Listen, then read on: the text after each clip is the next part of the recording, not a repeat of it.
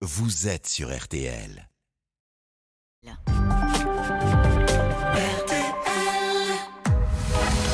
22h minuit, Parlons-nous. avec Cécilia Como sur RTL.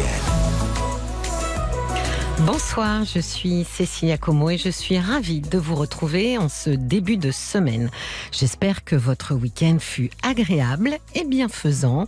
Aujourd'hui est un jour important pour les gourmands car c'est la journée internationale de la frite belge. Voilà, c'est quand même assez chouette de célébrer des choses joyeuses et délicieuses.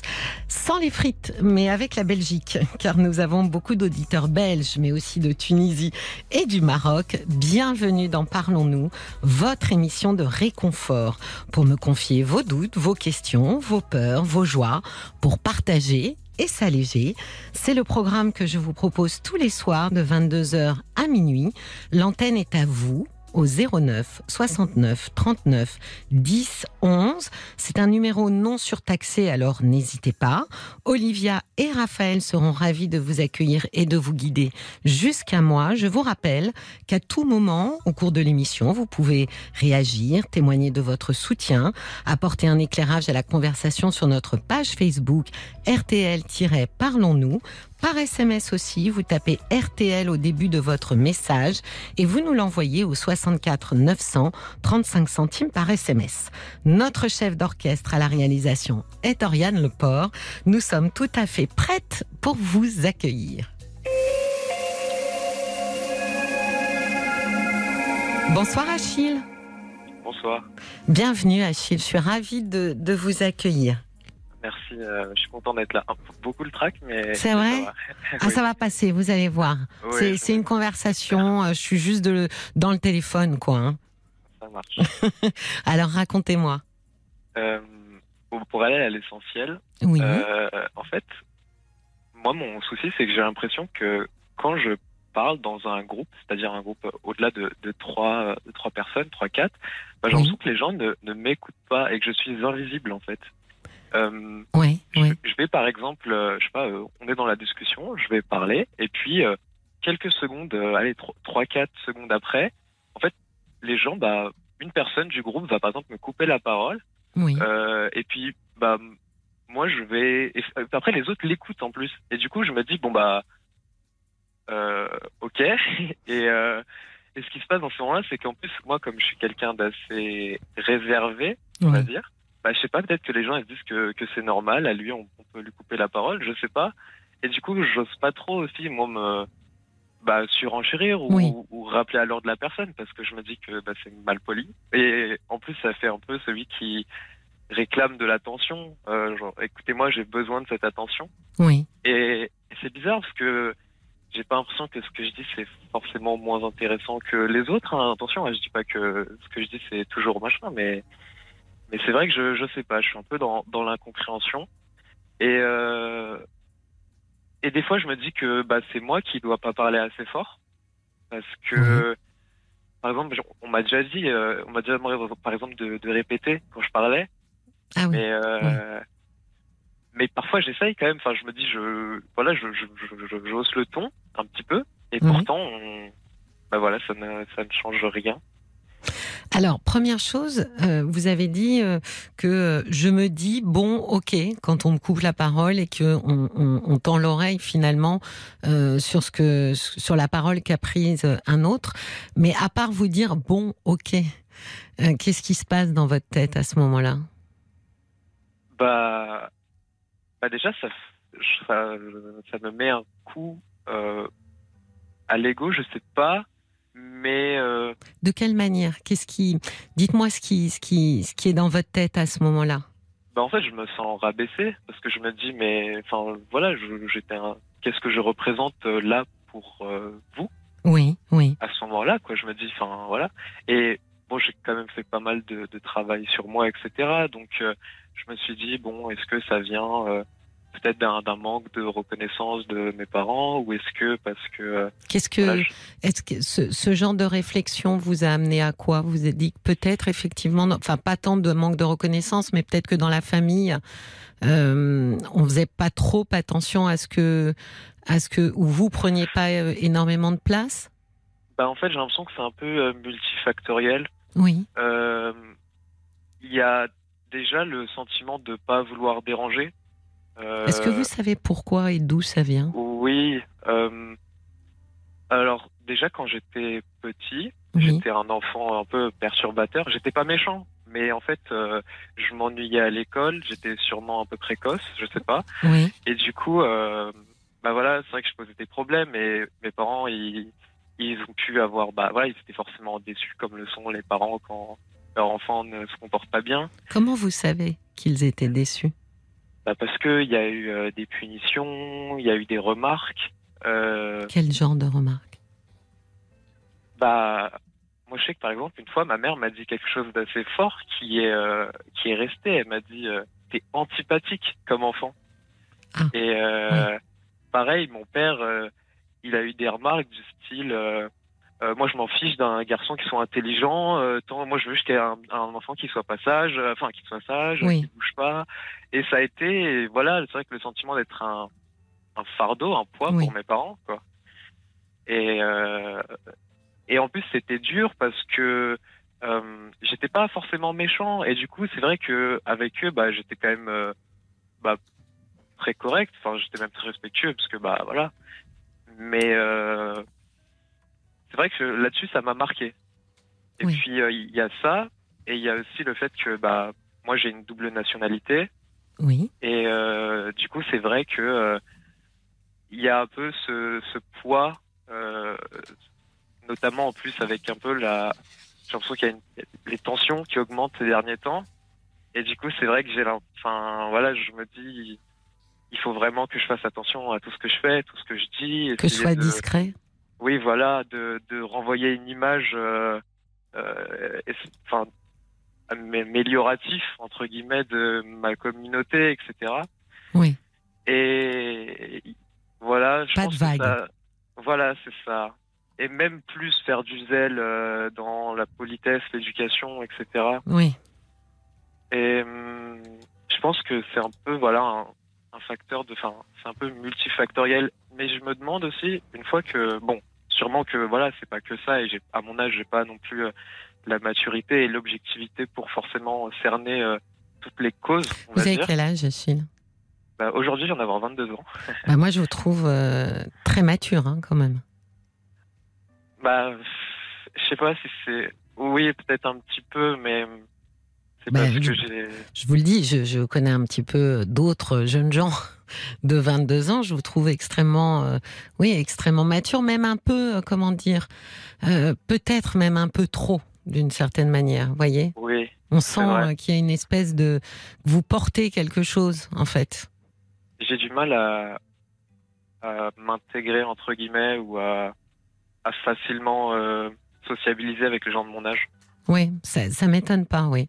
Mais vous voyez, Mais quand vous dites, euh, quand vous dites cette notion de de- d'être représentant d'une communauté et de la représenter finalement comme euh, comme parfaite, hein, euh, on sent quand même le poids que c'est. Oui, bien sûr. Et ma mère, elle me l'a toujours dit. hein. Elle m'a dit, oui, moi aussi, bah, je l'ai fait, on l'a tous fait, etc. Mais enfin, on on n'est pas là, on n'est pas représentant de, de Oui. qui que ce soit. Hein. Et donc, à un moment. Mais bon, euh, c'est vrai qu'en fait, par mon entourage, enfin voilà, j'ai l'impression que c'est omniprésent ce contexte de jugement en fait, et du coup, c'est plus fort que moi, quoi. Du coup, Alors c'est intéressant parce que vous dites j'ai l'impression que c'est omniprésent. Et je pense effectivement que c'est plus une impression subjective que qu'une réalité en fait. En réalité, vous savez, euh, les jugements qu'ont les gens sur nous, soit ils en ont pas, on pense qu'ils en ont, mais en fait, euh, ils en ont pas vraiment parce qu'ils ont d'autres, ils ont d'autres choses à penser en fait. Hein, tout simplement, ils sont plus intéressés par eux-mêmes en fait que par nous. Soit ils en ont et ils sont extrêmement fugaces. Et nous, on a l'impression que c'est c'est quelque chose de fort. Vous voyez que c'est comme un, une marque en fait qu'on va nous faire ce jugement. La réalité, c'est pas celle-là. Donc, je trouve intéressant que même dans vos mots, vous voyez, une, une partie de vous perçoit ça. J'ai l'impression que c'est toujours du jugement. Mais que si vous regardez bien, c'est des jugements qui sont souvent très fugaces, très superficiels et, et qui vrai. sont pas des, des comment dire qui sont pas appuyés sur des idéologies ou des valeurs euh, tenaces. Oui, tout à fait. J'ai bien conscience que je suis beaucoup trop euh, victime et attaché euh, au regard des autres, quoi. Et mais du coup, c'est vrai que j'ai, je me dis, mais une fois que bon, j'ai j'ai cerné euh, à peu près euh, les causes, on va dire. Hmm. Je me dis, mais comment on fait pour, pour changer, pour aller mieux? Comment résoudre mon, mon problème? Parce Ouais. que je, Je pense que ça passe par des. Ça passe peut-être plus par une, euh, une posture euh, philosophique presque, plutôt que psychologique. La première chose, c'est qu'il faut accepter d'être différent. On est tous différents les uns des autres. Ce qui nous pèse, c'est de vouloir absolument nous normer, nous conformer, euh, et, et- et- et finalement être un petit peu ce qu'on a l'impression que l'autre attend qu'on soit. Donc tant qu'on n'accepte pas d'être différent, tant qu'on n'assume pas d'être différent, euh, à tout niveau, hein, que ce soit euh, moi j'aime tel genre de musique, moi je- je- je- j'en aime une autre, de, de la plus petite différence à la plus grande, c'est la première chose. C'est on a toute une vie. Vous êtes très jeune, Achille. Euh, vous avez toute une vie à vivre avec qui vous êtes. Donc vous c'est y- dur d'être euh, d'être différent quand même. On est on est vachement. mais on est tous différents, c'est ça le problème. C'est que vous avez l'impression que les gens euh, se ressemblent. Euh, en réalité, c'est juste un vernis. En, en fait, une fois les portes de chez nous refermées, euh, les gens avec qui on discute, on ne connaît d'eux que la surface. On est tous différents les uns des autres. Oui, bien sûr. Donc c'est déjà la première chose, c'est d'accepter une notion fondamentale, c'est que l'autre n'est pas le reflet uniquement de mon désir. Il est une, une, une entité propre, différent de moi parce que un autre écosystème, euh, une autre histoire familiale, une autre histoire émotionnelle. Voilà, c'est c'est on est tous euh, issus, on, on a tous cette chose un peu unique en nous, au moins sur notre appareil psychique. La deuxième chose, elle découle un peu de ça, c'est d'accepter de déplaire. C'est terrible ça, hein parce que vous Oui. faites. Ben oui, ça c'est le plus dur. Ça m'a jamais effleuré l'esprit. Ben oui, c'est le plus dur. C'est d'accepter de déplaire. En fait, vous faites absolument tout. Tout est dirigé pour être plaisant, c'est ça. plaire aux autres. Et c'est pour ça que finalement, vous vous contorsionnez littéralement pour être quelqu'un qui va convenir aux autres. Oui, oui, c'est vrai. Ben oui, ça c'est difficile, mais l'idée quand même, c'est que euh, ça marche pas euh, de vouloir plaire à tout prix tout le temps. D'abord, vous n'allez pas pouvoir passer une vie de cette manière-là, parce que vous allez perdre complètement votre identité. Et le pire, c'est que le résultat n'est pas celui que vous attendez. C'est celui que vous constatez quand vous êtes avec un groupe d'amis. C'est-à-dire que celui qui ne prend aucun risque de déplaire et veut à tout, prix plaire devient inintéressant. C'est comme ça qu'on devient invisible. Parce qu'en fait, vous voulez tellement être euh, dans la norme que, à force d'être dans la norme, vous disparaissez en fait sous la norme. Il n'y a plus rien qui vous distingue. Vous voyez, distinguer et être différent, ça fonctionne ensemble. hein. Je pense aussi, je le relie un petit peu avec cette notion que vous aviez plus petit. D'abord, un, euh, d'avoir été euh, euh, dénommé comme antipathique. Donc c'est un petit peu comme si vous étiez reparti à rebours pour être absolument l'inverse et tout faire pour être sympathique. Et deux, cette notion euh, d'être un fardeau. En fait, vous, vous êtes devenu tellement léger, vous ne voulez tellement plus être un fardeau que vous en êtes presque devenu invisible. Ouais, c'est vrai, c'est un peu ça. Bah oui. que vous dites. Et c'est ces, ces positionnements-là en fait qui doivent euh, qui doivent euh, qui doivent bouger, sinon vous n'y arriverez pas. Au moins ces deux axes-là, l'axe de d'accepter d'être différent et de dire c'est normal que je me distingue des autres par mes pensées, par ce que je dis, par ma façon de de, de, de fonctionner. Et le deuxième, c'est il y avait une émission hein, qui était juste, c'est je ne pourrai jamais plaire à tout le monde ça va m'épuiser. Je dois prendre le risque de déplaire. Et vous verrez que c'est pas un risque majeur, c'est pas un risque où vous serez antipathique ou un fardeau, contrairement à ce que vous avez pu entendre petit. Je pense que c'est ça que vous essayez de fuir. On va faire un tour par euh, Facebook parce que euh, Olivier a des messages concernant votre témoignage, Achille. Bonsoir Achille. Alors, on a un message d'Oscar. Donc, Oscar vous dit Vous avez l'impression de ne pas être compris, vous vous cherchez, imposez-vous et, et placez votre parole avec énergie.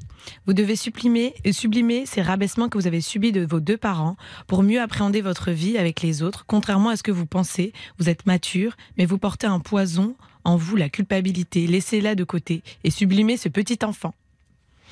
Oui, alors je vais vous donner une phrase. Euh, Achille, d'un déjà. d'un très grand euh, thérapeute américain qui s'appelle Irving Yalom, pour qui j'ai un respect absolument incommensurable et qui dit que je suis, donc vous, moi, hein, je suis responsable de la façon dont les autres me voient, me traitent et me considèrent.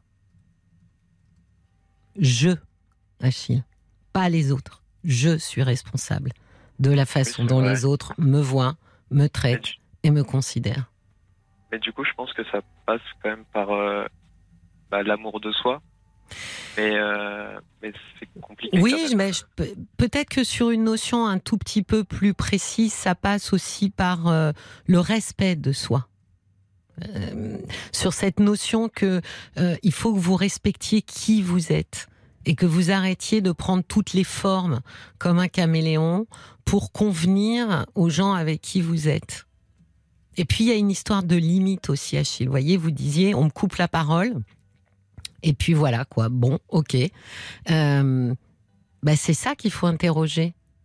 Pourquoi est-ce que quand on vous coupe la parole, c'est ok? Si c'est ok pour vous, Achille, alors c'est normal qu'on vous coupe la parole. Ben oui. Oui, c'est vrai.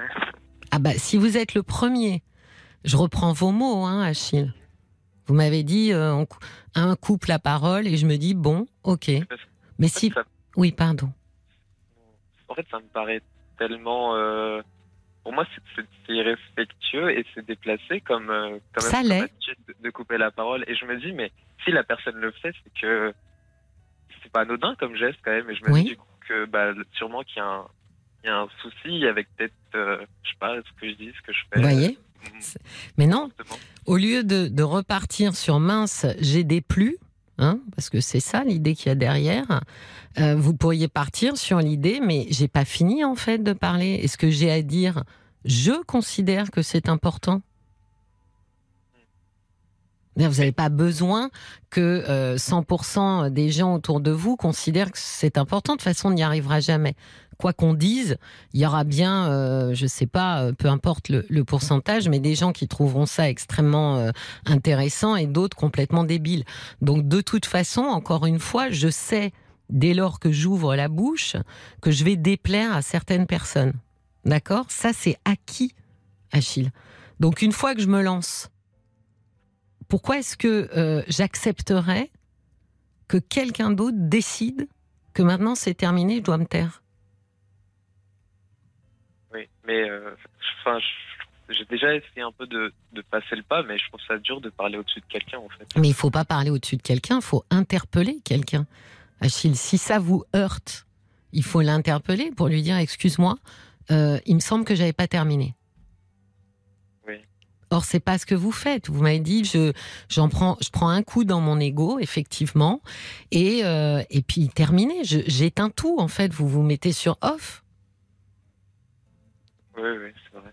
Donc forcément, si vous faites ça, les gens se sentent tout à fait autorisés à venir éteindre le bouton chez vous, puisque vous les laissez faire. Vous voyez, c'est un peu comme si vous aviez une pièce, et puis la porte est ouverte, et puis n'importe qui peut rentrer et allumer ou éteindre la lumière. Sauf que c'est chez vous, mais c'est pas vous qui êtes en contrôle de l'interrupteur.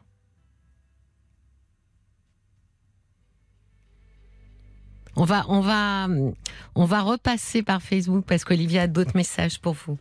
Oui. On a un petit message d'Isabelle qui dit Achille, certaines personnes sont plus extraverties que d'autres. Vous n'avez pas de problème, vous vous en créez un. J'étais comme vous quand j'étais plus jeune. J'ai appris à ne plus me conformer aux autres. Je ne suis pas très bavarde, je n'ai pas beaucoup d'amis. Et alors?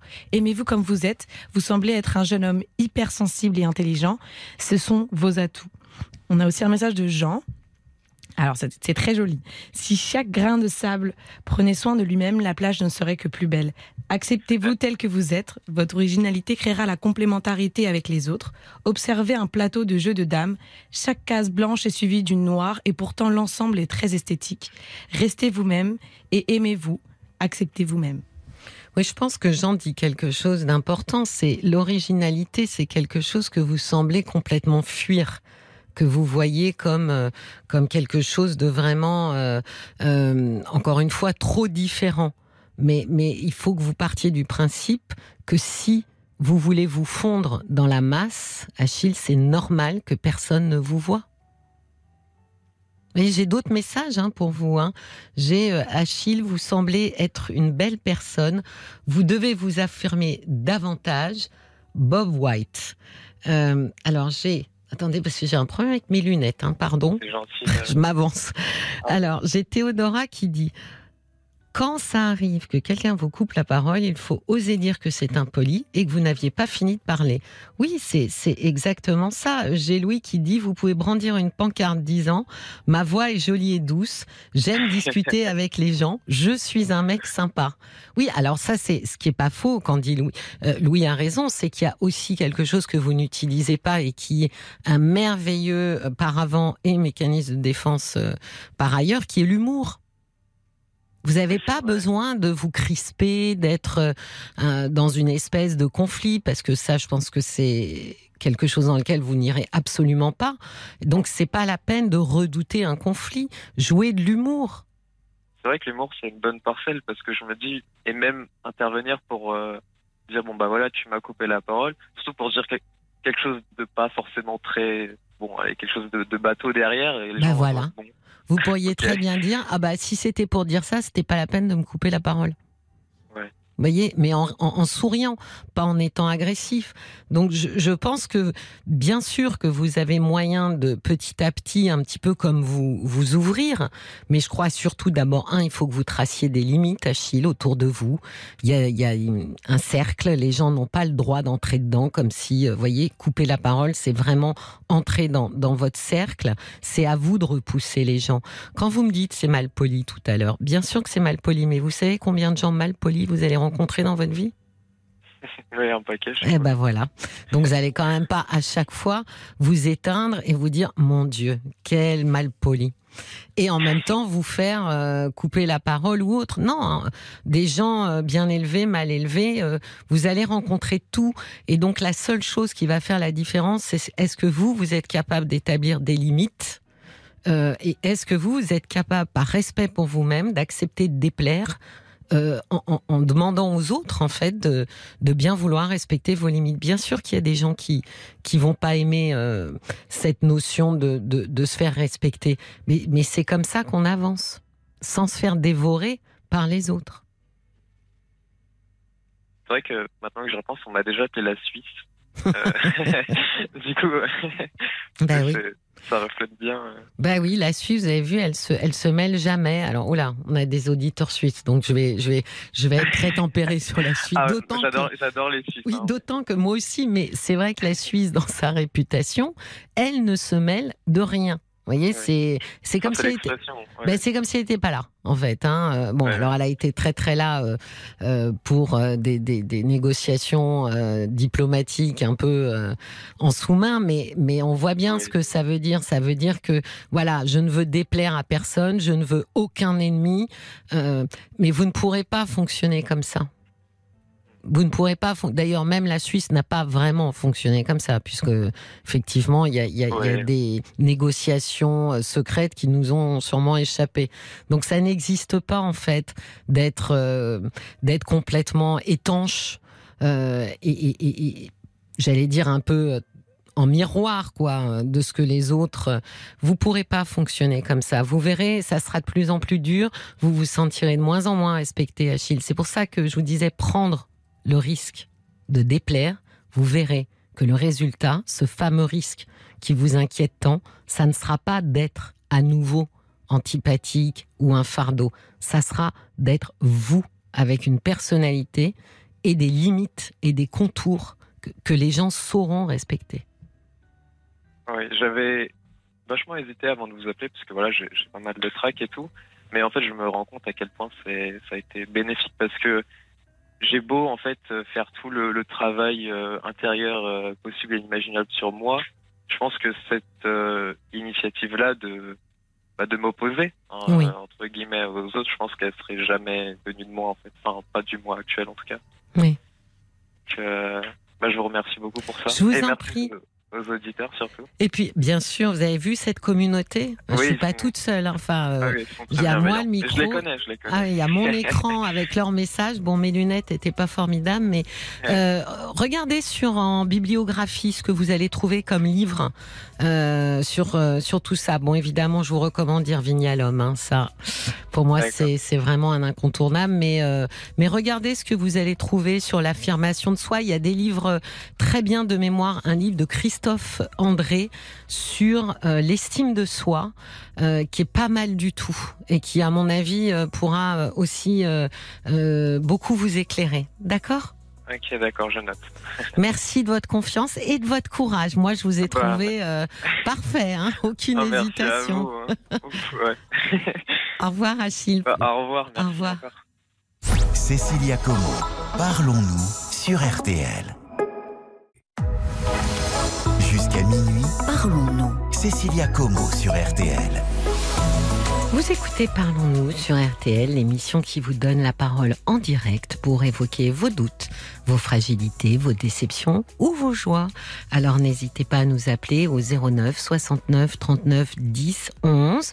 C'est un numéro non surtaxé. Puis si vous désirez vous joindre à la conversation et apporter votre éclairage, si vous avez un conseil à partager, n'hésitez pas par SMS. Il vous suffit de taper les trois lettres RTL suivi de votre message et de l'envoyer au 64 935 centimes par message ou d'aller sur notre page Facebook RTL-Parlons-nous.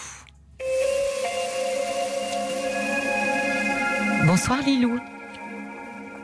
Bonsoir. bonsoir, bonsoir Lilou. Bienvenue dans Parlons-nous. Oh, merci. Je suis ravie de vous accueillir. Ah, moi de même, je suis ravie de vous entendre. bon. bon, on est ravis toutes les deux, alors ça commence bien. Hein C'est pas mal comme début. pas mal.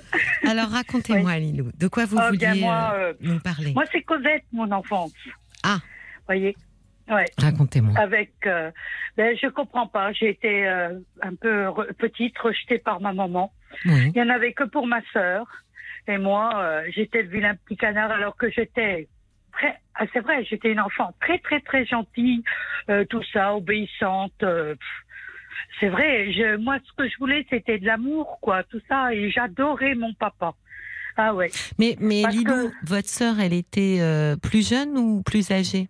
Non, un an de plus que moi. Mais moi, j'étais pas du tout jalouse de ma sœur. Oui. J'aimais ma sœur. Oui. C'est fou, hein. Mais franchement, j'ai subi des morsures, des coups de tisonnier, trois trous dans la tête. Par votre maman? Oui. Ouais. Puis elle disait euh, oui, mais elle est dure, elle est dure. Euh, euh, le médecin a dit mais qu'est-ce comment ça se fait qu'elle se blesse comme ça? Oh mais elle, elle saute d'une pile de bois et tout alors que c'est elle qui prenait le tisonnier et puis qui me tapait dans la tête quoi. J'ai eu des trous et j'ai eu de la chance mais bon. Et vous savez, à 8 ans, j'habitais un village perdu Enfin, c'est-à-dire que ma maman, je, je la comprenais pas en fait, parce que j'étais qu'une enfant. Oui. 8 ans, 7 ans, c'est jeune quand même pour dire ça. Mm. Et, et c'est ma, et voyez, je suis rentrée un jour à 8 ans dans, dans une petite, dans cette église de village, et je regardais le Christ, et je disais, mais pourquoi tu me fais subir? Aide-moi, sors-moi de, de, de, cette misère, sors-moi, sors-moi de, de cette souffrance toute petite. Est-ce que j'ai fait une idée? M'est venue j'ai créé une assistante sociale dans un pays un peu plus loin et, euh, et, j'ai pris ma plume, j'ai pris mon stylo et j'ai fait une lettre en disant que voilà, ma mère me faisait ça, ça, ça. Après, bien sûr, il y a une assistante sociale qui est venue papa n'était pas du tout au courant parce que mon père, il me touchait pas, il me battait jamais. mais, il n'était pas au courant, mon papa. Mais comment ça se fait qu'il n'était pas au courant, Lilou? Il était où quand ben, Papa, le pauvre, il était en, le pauvre, il était en invalidité. Il était déjà âgé. Il avait euh, plus de 64 ans. Il travaillait au bois. D'accord. Le pauvre. Il a eu une alors qu'ils étaient bien à Paris. papa, il a fait venir maman. Maman a travaillé au Royal Concorde, au Concorde, côté de chez Maxime. Ils étaient à Paris. Ils étaient, ils étaient quand même bien. Ils allaient voir. Ils avaient sollicité en 54. C'était la crise des logements. L'abbé Pierre, l'abbé Pierre devait leur donner un logement dans le 13e. Et, et ben, comme elle s'est pas présentée, que mon, mon papa l'a fait venir dans ce village perdu. Je pense qu'elle en a voulu euh, à papa. Souvent, c'était toujours des disputes, vous voyez, des. Et vous, vous êtes arrivé euh, très vite après votre sœur aussi, un an après. Ouais. Donc est-ce que ça, est-ce que ça a eu un, un, impact? Est-ce que est-ce qu'elle n'était pas prête effectivement euh, à, retomber enceinte euh, aussi rapidement? Aussi. Oui. Parce, que... bon, elle a été courageuse quand même, parce qu'elle aurait pu nous abandonner. Elle l'a pas fait. Hmm. Oui, mais enfin, elle vous a quand même maltraité, Lily. Ouais. Ah ben moi, oui, oui. Ça serait compliqué. je serais peut-être en prison, moi. Oui, oui. Ouais. Mais, mais beaucoup, j'étais marquée par cette souffrance. Ben oui, et je voulais t'adopter, moi. Oui, mais aujourd'hui, Lilou, comment comment vous vivez? Qu'est-ce que vous avez fait de cette souffrance? Comment comment ça s'est passé ensuite votre vie d'adulte? Oh ben ma vie elle s'est mal passée. Vous savez quand vous avez un démora... moi c'est ma force intérieure. C'est c'est peut-être parce que je crois en Dieu. Je crois. Je suis pas une grenouille de bénitier, loin de là. J'ai besoin de me ressourcer dans une église. Vous voyez, j'allume un cierge. Je prie pour ma sœur qui a un cancer là, pour du cancer du sein. Mais moi j'adorais ma sœur. Quand elle allait danser, c'est moi qui lui faisais tous ses devoirs pour pas qu'elle soit collée. Oui. Ah oui, j'adorais ma sœur. moi j'adorais ma famille. petite fille. Ah oui, moi oui. Alors là oui. Mais voyez, après, on se forge un caractère. Et maintenant, je suis très susceptible. Et euh, voyez, je n'ai pas, je suis toujours sur la défensive. Ça, c'est resté en moi. C'est Vous avez été comme ça toute votre vie ou c'est vous avez l'impression que c'est c'est plus marqué en, vieillissant? De d'être comme ça un peu défiante en fait vis-à-vis des autres? En, peut-être en vieillissant, oui. oui. Ça s'est accentué je pense. Parce que vous avez rencontré des gens qui vous ont déçu bah, bah, oui, énormément. Moi, je suis toujours prête à aider les autres, tout le temps, tout le temps. Je suis serviable. Je vois quelqu'un chargé, hop, je m'arrête. Même si j'ai mal, je l'aide. Vous voyez, euh, tout le temps. C'est vrai. Je suis assez euh, altruiste, tout ça. J'aime aider, j'aime. Mais moi, je trouve que les gens, ils sont méchants. Ils sont, je sais pas. Moi, j'ai jamais. Été... Comment vous vous êtes entouré Lilou, vos amis, vous avez eu des enfants, vous avez ah eu oui, un compagnon des copines. Oui, oui, oui, j'ai eu. Eh, oh, ben, moi, je suis mal tombée. Hein. Je suis tombée sur un homme euh, après, un homme très intelligent. Je lui ai tout apporté sur un plateau. J'ai travaillé dur en usine. J'ai fait des heures supplémentaires. Je lui ai acheté une maison et tout. Et il m'a roulé, roulé un arnaqueur. Euh, si bien que je suis partie. Euh, vous voyez, j'ai pris ma fille. Après, il est venu me la chercher. Et après, euh, une avocate m'a dit de lui laisser temporairement la garde et lui s'en est servi au tribunal. Et finalement, il s'est attribué la garde de ma fille. Et tous les 15 jours, je montais tout ça euh, je faisais 550 km pour reprendre après le lendemain, pour reprendre le lundi mon travail à 6 heures du matin. Je prenais un bus à 5 heures moins de quart. Non, mais c'est horrible. Je serai maintenant. Et c'est l'horreur. Combien de temps euh, ça, ça a duré? Vous avez ensuite récupéré une garde alternée ah, non, non, non, non, le juge ne me l'a pardonné. Ah non, mais il était malin, il avait fait du droit, il connaissait toutes les ficelles. Ah oui. Ah non, ça a été très dur pour moi. Elle a quel âge, votre fille, aujourd'hui? Ben, Et voyez, et maintenant, lui est décédé. En plus, on est toujours, voyez, c'était mon bourreau, parce qu'il buvait, hein, il me tapait. Hmm. Et puis, vous voyez, je suis mal tombée. Je vous dis, c'est une... Lilou, ça fait... Lilou, Lilou, ça fait deux fois que vous dites sans cesse, je suis mal tombée. Moi, je ne crois pas qu'on tombe sur les gens. Je pense qu'on choisit les gens.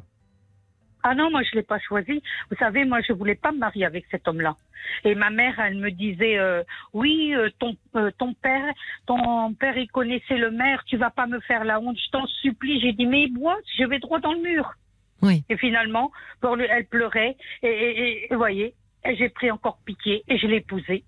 Ben oui, vous voyez, à un moment donné, vous avez choisi, même si c'est un choix détestable, mais à un moment donné, vous avez choisi de ne pas affronter votre maman, de ne pas effectivement lui faire de la peine. ça reste un choix. Je l'aimais, moi. Je l'aimais, ma mère. Ben oui. Mais ça reste un choix. Donc, je pourquoi je vous dis ça, Lilou? Parce que ça vous permet aussi de prendre plus de contrôle sur votre vie.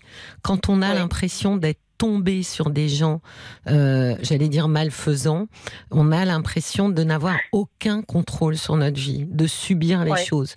Si on réalise que finalement c'est nous qui, par pour X raisons, là par exemple, ne pas vouloir faire de la peine à votre maman, c'est nous qui avons choisi cet homme-là, aussi malfaisant soit-il, ça me donne du contrôle, ça, ça me dit que les choses ne sont pas aléatoires ça mm. me dit que moi, dans mes, dans mes décisions, j'influe en fait sur l'écriture de ma vie.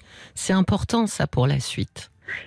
Moi, j'ai perdu confiance en moi, alors que des fois, on me disait, mais tu as des grandes qualités, tu es intelligente. Moi, j'ai dit non, je suis pas intelligente. Mais si, on me disait toujours que j'étais intelligente. Moi, je voulais continuer mes études, je voulais, voyez. Et quand ma mère, elle me disait, eh ben non, toi, j'ai pas d'argent pour te faire ton trousseau. Bon, c'est sûr qu'ils étaient dans la misère, les pauvres. Euh, c'est d'abord Marie-Claire, c'est toujours ma sœur en avant. Hmm. Elle avait acheté une fois un pull, elle a dit, et, papa, il disait, et Jacqueline, euh, non, Elinou, pardon, Elinou, elle a rien. Euh, et alors, disait, et alors elle disait, elle, elle n'en a pas besoin. Oui, mais je pense qu'il y avait quelque chose autour de. Elle est décédée, votre maman? Oui. oui. Vous n'avez pas discuté avec elle de. Je pense qu'elle. Oui, je lui ai dit. Elle a jamais voulu reconnaître. Je lui ai dit mais pourquoi tu me faisais ça, maman? Surtout qu'après elle a été gentille. Hein. Je peux pas dire. Elle a été gentille avec moi. Hein. Oui. Peut-être que cette naissance-là, qu'elle n'attendait pas, euh, a été pour elle euh, peut-être très mal vécue dans un premier temps. Peut-être parce qu'ils avaient de la misère. Elle s'est dit hmm. deux enfants, une troisième. Je hmm. Je sais pas. Mais non, parce qu'après il y a eu mon frère Alain, le pauvre qui est décédé, mais gentil et tout. Et puis il a été gâté parce que nous on était plus grands, donc on pouvait lui apporter tout l'amour, on pouvait, mais elle aimait, hein, elle aimait Alain, elle aimait Jean-Claude, elle aimait les autres. Et comment, comment, quelles sont vos relations avec votre fille aujourd'hui? Ah, très bien. J'ai tout fait. J'ai travaillé. Vous voyez, j'ai 68 ans, je travaille encore pour lui payer ses études et tout. J'ai toujours été là pour elle. Tout ce que je gagnais, c'était pour elle. J'envoyais de l'argent. Il fallait une machine à laver. Allez hop. je sortais les sous et je lui achetais. oui, mais finalement, vous avez réussi moi, à servi de banquier, quoi. C'est tout. Mais moi, je voulais, moi, je voulais que ma fille, elle tout. Je voulais surtout pas qu'elle souffre. oui, mais quelles sont vos relations avec elle, Elou parce que ah, vous ben me dites bien, ça veut dire que, que vous êtes euh, dans de bonnes relations. Vous, pourquoi vous dites j'ai servi de banquier? Ben Parce que son père, il l'a monté contre moi. Vous savez, c'est un manipulateur. Vous savez, un, manipulateur, on fait, on fait dire ce qu'on veut, hein, on, conditionne l'enfant. Mais après, vous voyez, quand il est décédé, elle, elle a vu tout ce que j'ai fait pour elle. Et vous savez, même moi, j'étais divorcée de cet homme. J'avais même pas payé les obsèques. Ses enfants n'ont pas mis un centime. Moi, été le voir à l'hôpital quand il a eu son cancer. Et j'ai même, j'ai payé ses obsèques. J'ai dit non, ton papa, je l'ai fait pour ma fille. J'ai dit, on ne peut pas l'enterrer comme ça sans rien. Il faut qu'il ait des obsèques. Euh, peu importe, l'incinération, ça coûtera ce, ça coûtera, je lui paierai les obsèques. J'ai tout payé. Et aujourd'hui, Lilou, qu'est-ce qui vous pose souci aujourd'hui encore ben, dans votre vie de penser, De, de, penser à, mon passé, tout ça, plus de confiance en les hommes, plus rien. Je suis tombée sur un homme aussi là, gentil et tout, mais non, c'est un coureur, j'en veux pas, je l'ai jeté. Ah ben vous voyez, là vous avez su poser un choix. Ouais. C'est une ben bonne chose. Parce que je, je mène ma vie moi. J'ai, voyez, oui, mais ça, c'est une très bonne chose. Vous voyez, vous, pour le coup, là, vous n'avez écouté que vous-même. Ah oui, que moi. Oui. Est-ce que vous avez déjà, effectivement, par rapport à un passé euh, violent et, quand même très douloureux, est-ce que vous avez déjà été parlé à quelqu'un et vu un psychologue Oui, oui, oui. oui, J'avais vu un psychiatre ben, quand j'ai perdu mon frère. Oui. Et avant, j'avais vu une psychologue. Elle m'a rien apporté. Elle m'a dit ce sont vos rêves qui vous ont sauvé. Voilà sa conclusion. Et pourquoi ça vous a pas plu comme conclusion? Bah, Je sais pas. Je, dis. Moi, c'est vrai que petite, je vivais dans un monde imaginaire.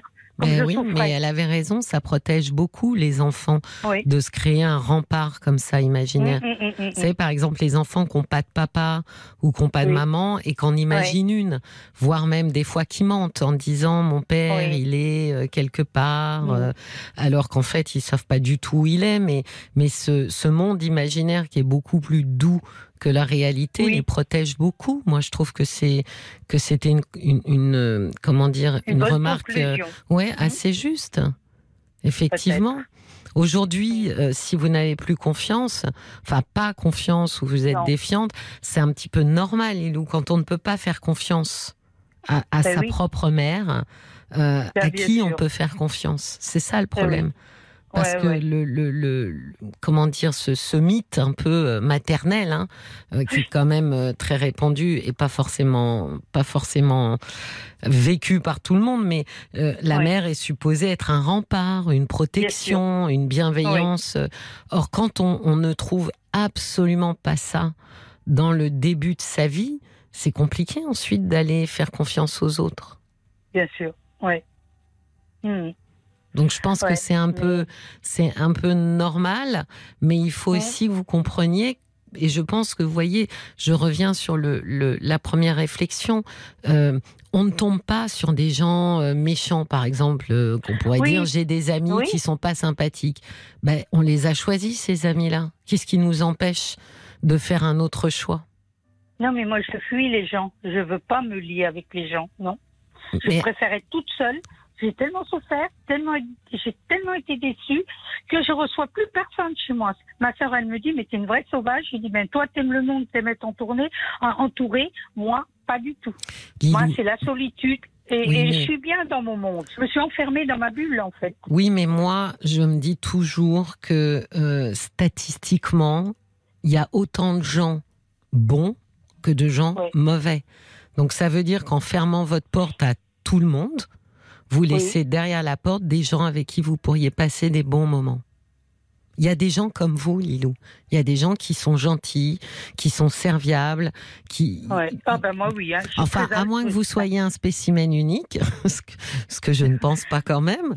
Je pense qu'il y a des gens comme vous et que en, restant seul et en ne cherchant plus à rencontrer d'autres gens, mmh. vous vous privez aussi de jolies rencontres. C'est à vous de détecter. Vous savez, en général, quand on n'est pas en capacité de mettre les limites, vous voyez, ça reprend un petit peu ce que je disais tout à l'heure. Quand on n'est pas en capacité de mettre des limites ou de filtrer un petit peu à la porte qui rentre, qui sort, en général, la solution de facilité, c'est de fermer la porte et de laisser personne rentrer. Ah oui. Moi, j'aurais tellement aimé être adoptée. Mon oncle, quand il voyait que ma maman elle avait de la misère, il voulait me prendre. Et papa, il a jamais voulu me donner. Il a dit, c'est ma fille. Non, tu ne me prendras pas ma fille. Il avait dit. moi, je voulais partir avec mon oncle. J'adorais mon oncle. C'est une. en plus, ils étaient intelligents. Ils, auraient pu m'apporter de l'instruction. J'aurais pu, euh, voyez, devenir quelqu'un. J'en sais rien, mais je, je crois que j'aurais réussi. Mais Lilou, on ne refait pas son passé. Ah oui. C'est toute notre difficulté. On nous donne un jeu de cartes et on doit faire avec. On peut changer la place des cartes, on peut les classer par couleur, par figure, on, peut, on peut faire ce qu'on veut, mais on ne peut pas changer son jeu et prendre celui d'un autre. Donc c'est à nous d'organiser notre jeu pour qu'il nous aille le mieux et qui nous convienne le mieux.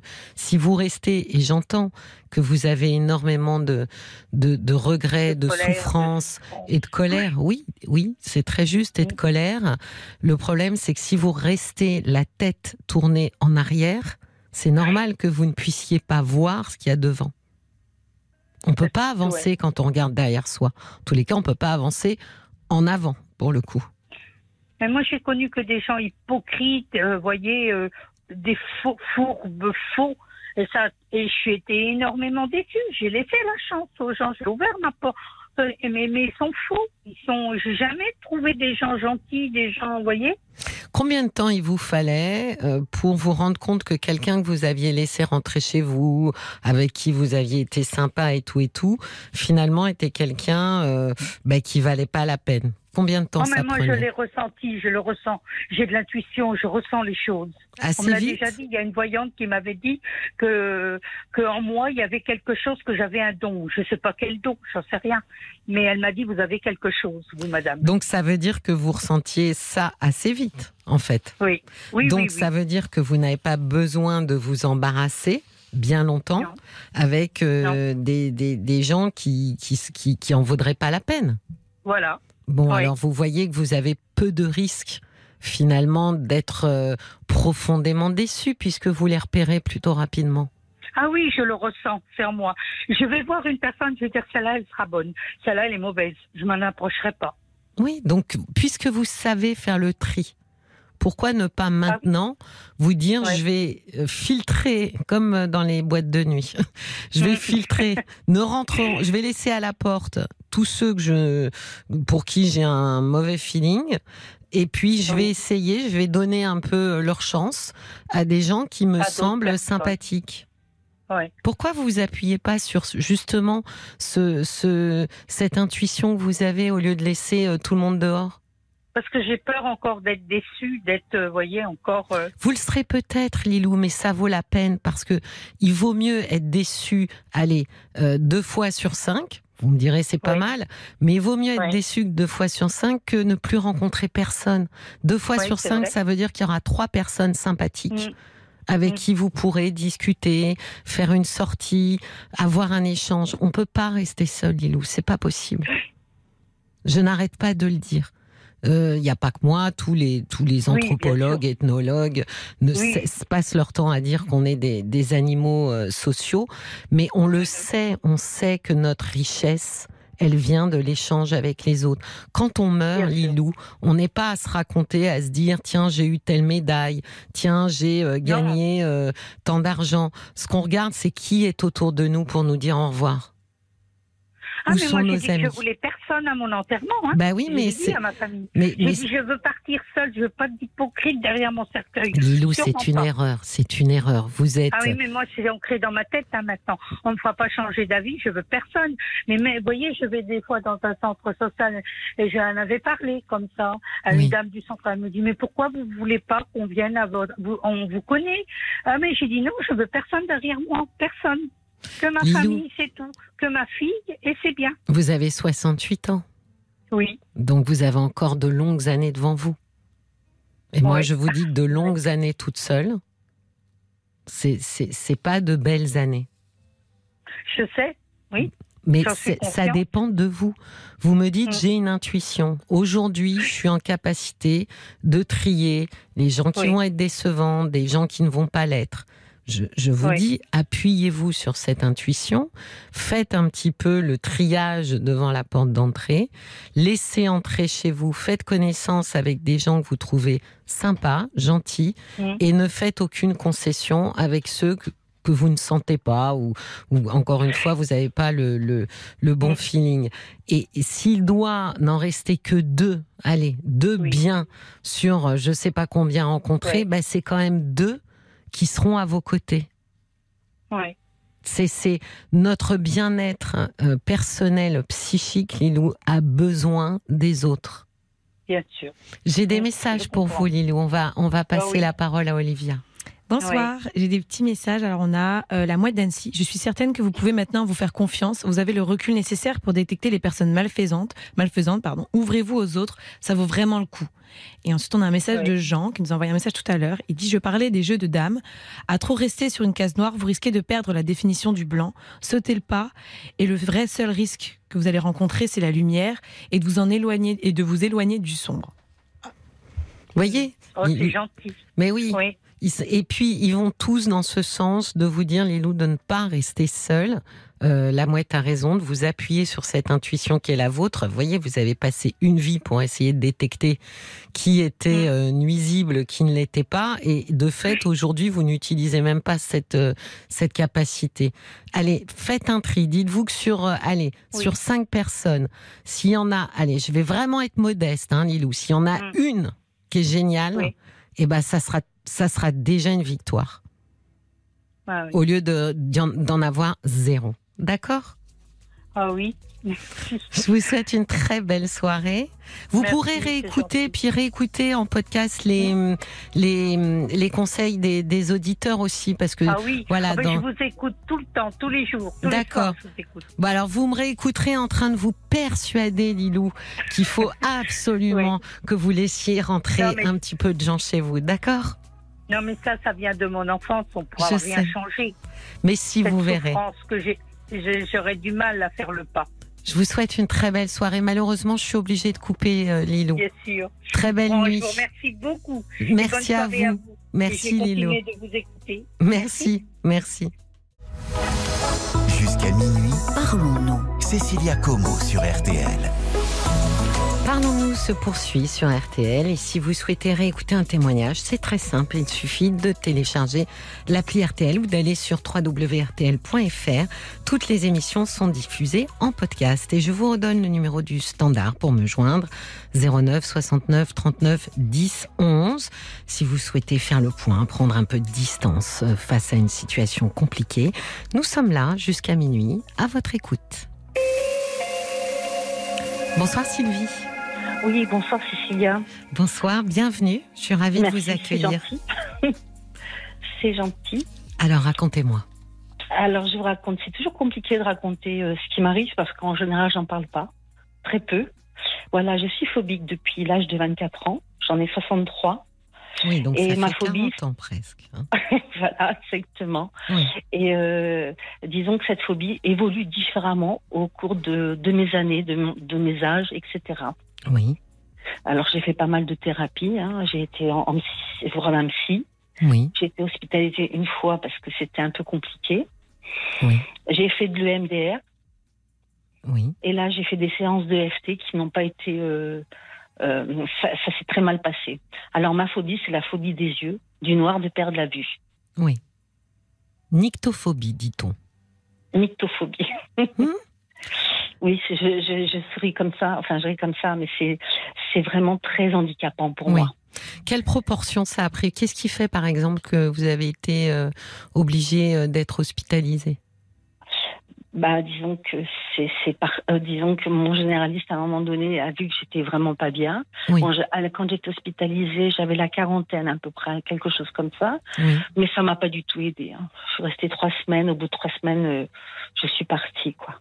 Qu'est-ce qu'il y a eu euh, là-bas pendant ces trois semaines? Vous avez, vous avez vu euh, thérapie de groupe, psychologue Comment? Pas du tout. Pas du tout, pas du tout de thérapie de groupe, euh, psychiatre qui passait tous les matins. Oui. Bon, qui avait l'air de trouver ça relativement amusant, ma phobie, qui avait pas l'air trop de comprendre. D'ailleurs, tous les thérapeutes que j'ai vus, plus ou moins, ont du mal à comprendre. C'est-à-dire que quand c'est marrant parce que c'est peut-être de ma faute aussi parce que moi j'arrive pas à en parler franchement parce que c'est pas quelque chose de vraiment explicable de euh, comment de raisonnable enfin de mais c'est jamais raisonnable une phobie Sylvie et, d'ailleurs, euh, c'est pas raisonnable euh, au sens de c'est pas notre cerveau rationnel qui qui est aux commandes à ce moment-là. Hein. et puis en plus, je suis pas sûre qu'il y ait grand chose à comprendre au sens euh, stricto sensus. Je pense que ce qu'il y a à comprendre, c'est c'est l'angoisse derrière euh, qui revêt un peu cette forme-là. Euh, mm-hmm. comme si c'était son manteau, quoi. elle est visible, votre angoisse. C'est excusez-moi le, terme justement, mais elle, est visible par le biais de la, de la phobie, quoi. Donc, mm. comment est-ce que ça, vous disiez, ça a pris plusieurs formes au cours de ces 40 années? De ces 40 années, ben, c'est-à-dire qu'elle est, au, départ, je pouvais. Oui, comment ça a commencé d'abord, la première fois? Alors là, c'est un truc qui est vraiment très, très particulier. Je suis partie faire du vélo, faire une course. Oui. Et son vélo, tout d'un seul coup, mes yeux se sont brouillés, je voyais plus. Oui. Et à la suite de ça, c'est déclenché cette peur de, ma phobie des yeux. C'est-à-dire que vous étiez en train de rouler et d'un seul coup, vous avez eu un problème visuel Oui, comme si vous savez, il y a un brouillard qui m'entourait tout autour. Vous vous êtes, qu'est-ce qui s'est passé? Vous êtes arrêté? Sur le bas côté pas arrêtée. Non, je me suis pas arrêtée. J'ai été euh, pas très loin du généraliste que je connaissais à l'époque. J'ai été le voir. Et puis, euh, il m'a dit, bah, vous êtes en train de faire une dépression, vous n'êtes pas bien, etc. Parce que ça rien. je vivais chez mes beaux-parents. Oui, j'allais dire, c'était quoi votre vie euh, à 24 ans? Parce que lui, d'entrée de jeu, diagnostique une dépression, alors que vous, vous êtes venu le voir parce que euh, vous veniez d'avoir la vue qui s'était troublée. Or, lui, il est en train de vous parler d'autre chose, de, de plus important d'ailleurs. Mais disons que quand j'ai été le voir, je ne lui ai pas formulé ça. Disons ah, c'était le, c'était le début, si vous voulez, le commencement. Et euh, donc, quand j'étais le voir, il m'a donné des médicaments. Oui. Et j'ai mis six mois avant de les prendre parce que je, moi, je me sentais pas mal à part ce problème-là que j'avais. Je ne me sentais pas vraiment mal, avoir un besoin de. Et à l'époque, j'avais déjà deux enfants. Mon premier fils, je l'ai eu à 18 ans et mon deuxième à 21. Et alors, comment c'était euh, d'être maman à 24 ans? C'était difficile? À 21 ans euh, bah, enfin, au moment où ça arrive, vous êtes non, maman. Ce qui non, ce qui était très, excusez-moi de couper. Non, ce qui était très difficile, c'est de vivre chez mes beaux-parents. Parce que mon gros problème, c'est que j'ai eu un mari qui n'assumait pas du tout. Donc vous viviez tous les quatre chez vos beaux-parents? Voilà. Et, comment ça se passait? Bah, c'était compliqué parce que donc il y avait ses parents, lui a, ils étaient six enfants, donc il y avait encore ses quatre sœurs à l'époque. Il y en a qui étaient une qui avait mon âge, mais les autres qui étaient plus jeunes quand même. Oui. Et c'était très compliqué parce que le gros problème, c'est cacher ce qui se passait, assumer ce qui se passait. Cacher ce qui se passait, vous m'avez dit? Oui, parce que. Cacher quoi? Bah, cacher ce que pouvait faire, euh, enfin, c'est plus mon mari, mais à l'époque c'était mon mari. Il, faisait ce qu'il voulait de sa vie. Et moi j'étais là, là au milieu de ce qui se passait, c'est-à-dire avec ma belle-mère, avec mes enfants. Euh, puis bon, j'ai trouvé, j'ai fait beaucoup d'intérim, ce qui m'a permis de.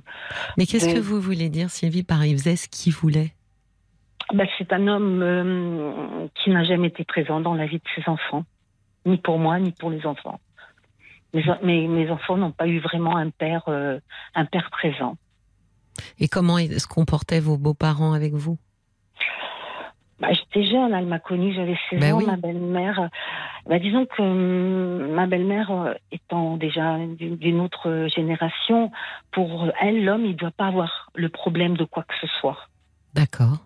Donc son fils, il avait le droit à tout. Il aimait, il aimait beaucoup le rugby. C'est un passionné de rugby. Euh, et puis euh, moi, je suis dans la j'ai toujours été dans la culpabilité de tout. C'est-à-dire que quand je me suis mariée avec cet homme, oui. mon père ne voulait pas que je me marie. Hein. Je suis fille unique. Oui. Et mon père m'a rejetée. Pourquoi il aimait, il aimait pas votre choix? Bah, il n'aimait pas mon choix. Est-ce qu'il aurait aimé les choix de d'une autre personne? Je ne sais pas. Mais en tous les cas, euh, oui, il n'aimait pas mon choix. Et mon père est mort il y a trois ans. Et ça faisait 35 ans que je ne l'avais pas vu. Donc. Euh,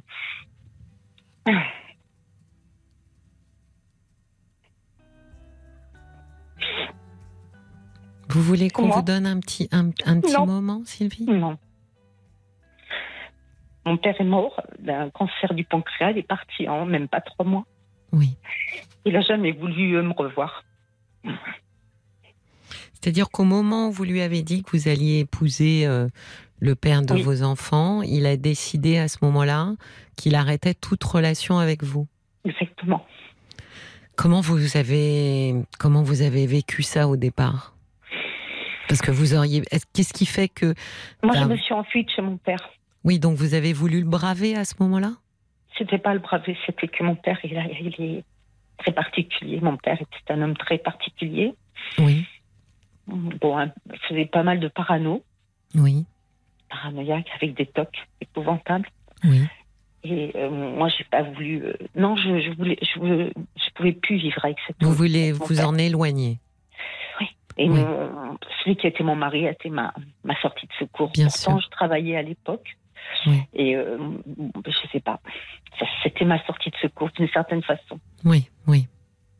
Et ensuite, euh, votre père n'a pas voulu, enfin, dans tous les cas, n'est pas revenu sur sa décision. Jamais, Jamais. jamais. Ça a été difficile? C'est sûr. Mais sûr parce que ma mère, elle est. Je m'étais dit que j'allais pas vous raconter ma vie, mais bon. parce que c'est chiant. Non, c'est, vous savez pourquoi je souris? Parce que immanquablement, euh, on en arrive toujours à raconter notre vie. Nous sommes la somme des histoires de notre vie, Sylvie. C'est sûr. C'est sûr. Donc, euh, ma Et mère oui. est partie, j'avais 10 ans. Ma mère m'a jamais élevée. Ma mère m'a eu à 16 ans. Parti, parti, parti, Elle sans vous claqué la donner porte, elle est partie ou... avec un autre homme. Oui, Mais elle, elle, elle revenait vous voir ou pas du mais tout? Jamais. Jamais. Donc vous jamais étiez seule avec mère, votre papa 21 ans, D'accord. exactement. Hmm. Oui, je suis restée seule avec mon père. Elle est encore en vie, votre maman? Oui, Quelle relation vous avez ensemble aujourd'hui? C'est vous qui avez choisi ou c'est elle qui... j'ai choisi. Oui. On est trop différentes. Autant moi je suis maternelle, mes enfants sont très importants. J'ai le bonheur d'avoir trois enfants, trois fils. Oui. Autant elle, euh, non, euh, je compte pas quoi. Non, non, je compte pas pour elle. Et puis j'ai une éducation de mon père qui était très euh, très droit, très comme ci, très comme ça. Et ma mère, c'est pas du tout ça quoi. Oui, donc finalement, vous Allez. voyez, Sylvie, à 24 ans, quand vous déclenchez, parce que au plus loin que vous vous souvenez, c'est finalement le, la première fois arrive à ce moment-là où votre vue, euh, où cette phobie se déclenche. Euh, à ce moment-là, finalement, vous viviez quand même une situation assez compliquée euh, émotionnellement, personnellement. Oui, j'en ai eu beaucoup. Oui. Oui, mon père m'a mis dehors. J'étais enceinte de mon premier fils. Il m'a mis dehors au mois, à un mois de décembre, je m'en souviens. Parce qu'il a fait un truc qui m'a pas plu. Et il m'a dit Tu as 10 minutes pour faire ta valise. Et je me suis retrouvée sur le trottoir avec ma valise. Hmm. Et j'avais la chance, si je puis dire, si je puis dire, que mes beaux-parents étaient à côté. Donc j'ai pu, parce que j'étais soignante à l'époque. Oui. Je travaillais comme aide-soignante. Et après, j'ai re- rejoint mon mari parce que j'ai toujours suivi. hein. Le rugby a été vraiment, a eu une part très importante dans sa vie. Et ensuite, quelle forme, euh, comment est-ce que ça s'est intensifié et à quel point, euh, surtout, ça a compliqué votre vie? Euh, à pas pouvoir sortir des fois, à me forcer de sortir. Cette nuit, je me suis encore réveillée Mm. parce que ça me réveille la nuit. Qu'est-ce qui vous réveille? Là, J'ai mon cœur qui se met à battre très fort. Avec la peur? Donc c'est l'angoisse. Oui, l'angoisse. Avec la peur? Oui, La peur de, de, de De la perdre vue, la vue? Tout le temps. Oui, Même la nuit, quand je ferme mes yeux et tout d'un seul coup, euh, j'ai fermé les yeux fermés et oui. je me réveille et je. Et mais non, mais j'avais les yeux fermés, quoi. J'ai pas perdu la vue. oui. Et vous dormez dans le noir? Oui, Donc, et comment, comment vous gérez ça? Très bien. Avant, je pouvais pas, mais je gère très bien. Par contre, une chose que j'ai toujours du mal, c'est enfiler un pull par la tête. Oui. J'avais peur de rester coincée. Oui, c'est quand même C'est fou, hein Non, non, c'est ah, pas du tout. C'est quand même très. euh, ça, c'est quand même. Ça tourne quand même beaucoup autour d'angoisse, de, de repères aussi. Euh, on peut quand même imaginer que la vue, Sylvie, c'est aussi ce qui nous permet euh, de nous repérer euh, quand on n'est pas euh, aveugle de naissance. C'est vrai que c'est assez terrifiant de se dire que on n'a pas d'autres moyens pour se repérer. Euh, on n'en connaît pas d'autres. Après, euh, quand on perd la vue, on en apprend d'autres. Mais c'est quand même effectivement assez angoissant. Et peut-être que vous voyez dans l'histoire quand même que vous racontez de votre vie, Sylvie, il n'y a pas de repère en fait. Non, j'en ai pas eu de repère. Ben oui. Non, j'ai jamais eu de repère. J'ai pas eu cette chance-là. Or, les puis- yeux nous servent à nous repérer. Oui, d'accord. Donc, si j'ai pas de repère, à quoi me servent mes yeux? Je sais pas, pendant très longtemps, j'ai eu du mal avec mes yeux, avec la couleur de mes yeux. Mais bon, c'est comme ça. Hein. Elle vous plaisait pas la couleur? Ou, ou c'était la couleur d'un des yeux de vos parents, d'un des de, mon père, oui. Ah oui. Et on n'a pas on n'a pas vraiment la même couleur, mais oui, on a j'ai les yeux gris, un peu plus bleu gris que mon père avait les yeux très très clairs. Oui. Très très bleus. Et ensuite, alors, comment, jusqu'où ça a été euh, Est-ce que ça a été handicapant dans le travail? Dans mon travail, non. Non. Parce que j'ai fait beaucoup d'intérim. Et puis après, euh, j'ai eu mon troisième fils, j'avais 33 ans. Oui. Et mon fils a eu des soucis de santé parce qu'il c'était un gros asthmatique. Donc j'étais très présente. Et puis, euh, comme on a beaucoup déménagé, on a fait le tour de France presque. Donc où j'étais, il n'y avait pas forcément du travail. Oui. Donc je me suis beaucoup occupée de mes enfants. Pour moi, c'était essentiel de m'occuper de mes enfants.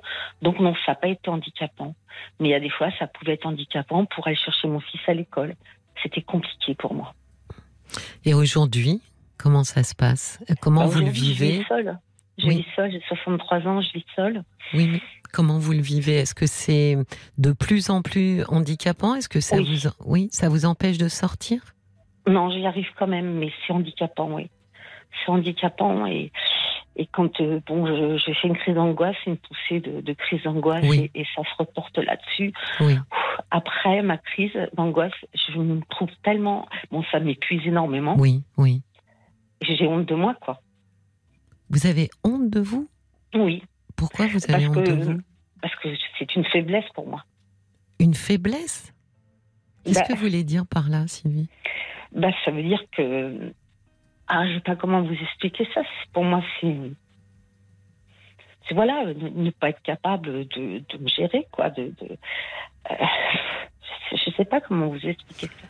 Ah, ça m'a surprise parce que. Euh, parce qu'on ne gère pas une angoisse. Enfin, pas si on n'a pas les outils. Et c'est pas une question d'être fort ou d'être faible, Sylvie. C'est une question d'avoir ou pas des outils. Si vous voulez planter euh, un clou et accrocher euh, un tableau au mur et que vous n'avez ni marteau ni clou, vous n'allez pas dire que vous êtes faible parce que vous n'avez pas pu accrocher le tableau. Oui, mais oui, bien sûr, mais c'est pas ça. Ça, c'est euh, c'est un objet. Mais, moi, finalement, moi, j'ai peur de moi-même. Non, j'entends. Mais ce que je veux dire par là, c'est qu'en fait, vous faites des crises d'angoisse, d'angoisse assez, euh, assez fortes, voire même parfois, on a l'impression des crises de panique. Euh, Exactement. oui, donc euh, c'est pas une question de faible ou de fort là, c'est une question d'abord corporellement, Sylvie, physiologiquement, votre corps on va dire ça comme ça, mais c'est d'ailleurs plus votre cœur, s'emballe. Oui, c'est ça. oui, donc vous voyez bien que c'est pas une question d'être fort pour dire moi je vais, euh, voilà, j'ai les doigts sur les boutons et je vais régler euh, euh, l'emballement de mon cœur. C'est des outils. C'est-à-dire que ça passe par, par exemple, beaucoup, beaucoup de méditation, par exemple, ceinture noire de méditation. J'y arrive pas quand des fois elle est trop forte. J'y arrive pas. Oui. Je panique. Je panique. Je vais à gauche, je vais à droite. Je suis. Euh, c'est terrible. Ça, c'est quelque chose sur. Vous ne prenez pas de médicaments Vous a pas prescrit euh, quelque chose? Bien sûr que si, malheureusement. Non, pas malheureusement. Euh, c'est mais bah, pensez à nos ancêtres. Il y a, mais moi je dis toujours pensez à nos ancêtres. Il y a 60, 80, 100 ans, quand il n'y avait absolument aucun psychotrope, croyez-moi que leur vie était beaucoup moins agréable que la nôtre. Donc, si on a la chance d'en avoir, euh, autant autant les utiliser à bon escient. Ça vous soulage pas? Si, ça me soulage. Si, si, j'ai un médicament qui me soulage, mais je refuse. Euh, et, bon, je dors de minuit. Non, je dors de vers 1h, 2h du matin. Je me réveille à 6h. Ah oui, vous dormez peu. Vous refusez de quoi? De le prendre? Non, non, je le prends. Ah là là, je le prends oui. Et, dans, et dans la nuit, quand ça revient, dès que j'en prends des toutes petites doses, j'en reprends un petit peu, quoi. Oui. Moi, je reprends un petit peu parce que. Et dans les thérapies que, que vous avez faites, on vous a proposé de, de les, les thérapies cognitivo-comportementalistes Les TCC J'ai fait le MDR. C'est pas la même chose, du tout. J'ai fait le FT. Non, c'est pas non plus ça. D'accord.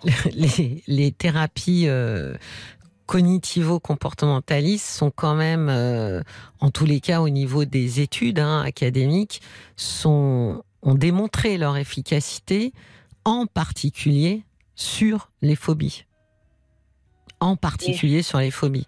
Donc c'est vraiment les thérapies les plus adaptées.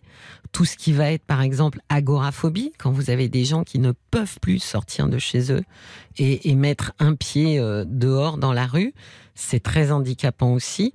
Ce genre de thérapie a montré euh, ses preuves, a fait ses preuves, pardon, pour pouvoir remettre les gens dehors.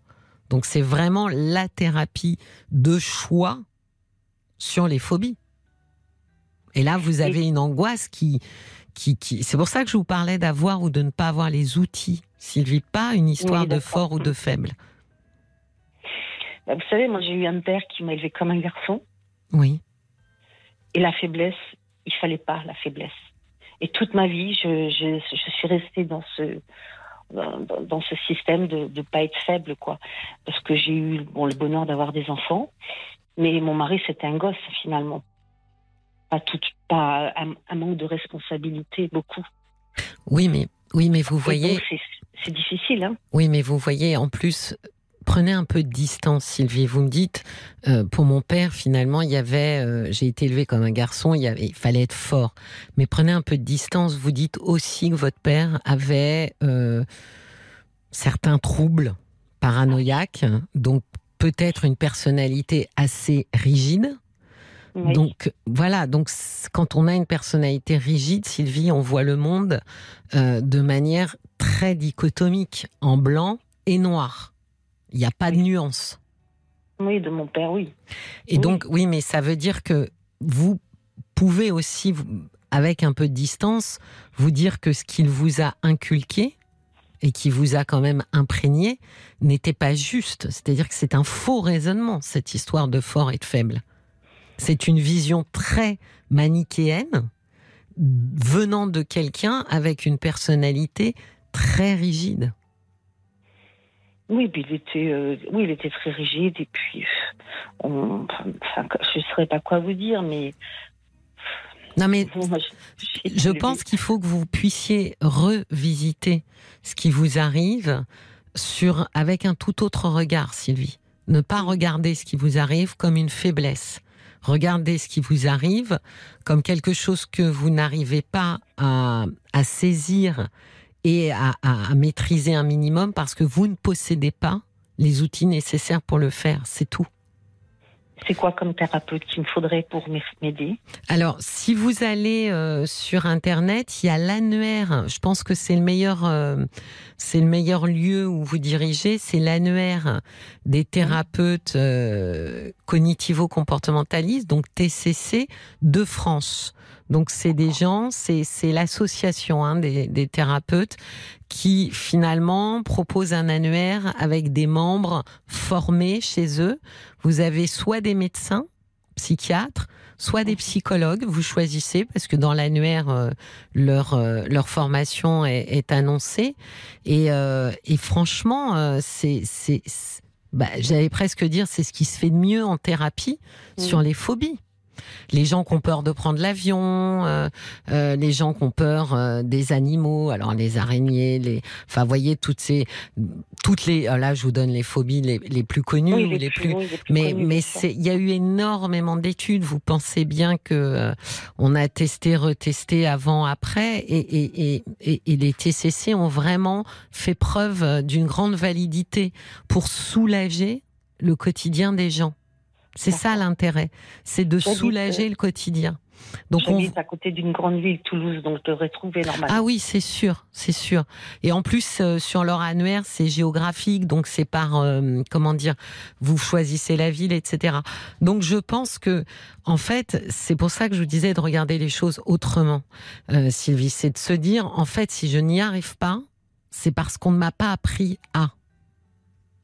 Et pourtant, Dieu sait que j'étais en, en voir un. Mais là, c'est vrai que ça fait un mois, j'ai laissé, j'ai laissé la thérapeute chez qui j'allais parce que, bon, elle a été très violente la dernière fois que j'étais là voir, alors qu'on se connaît, enfin bon, bref. Elle m'a dit, c'est plus la peine de me voir et comme ça, moi, c'est plus la peine que tu viennes, comme ça, ça nous évitera à nous deux de, comment je veux dire, de perdre du temps. Hmm.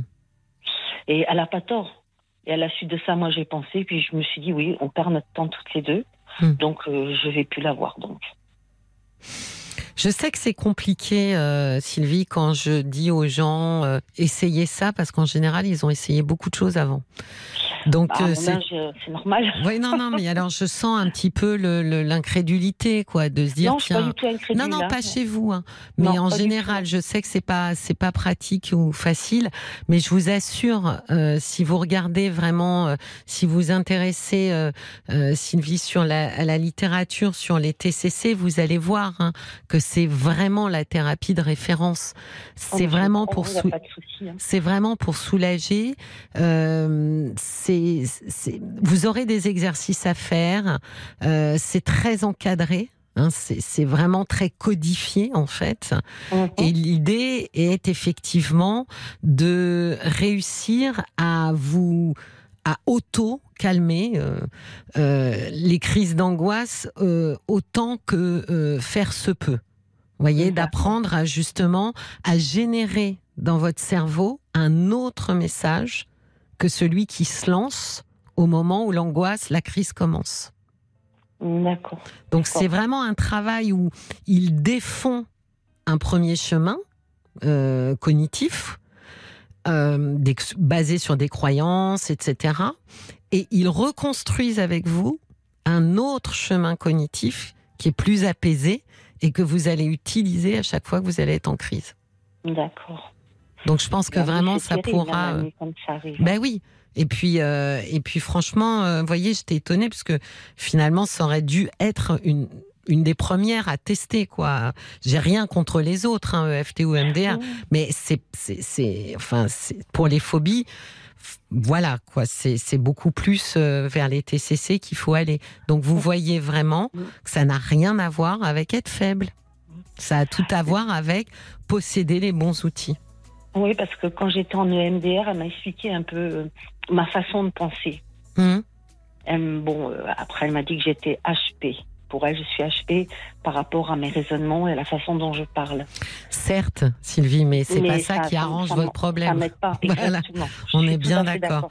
Vous. il vous faut des outils pour pouvoir prendre euh, le contrôle de, de, la panique et la faire redescendre de quelques niveaux.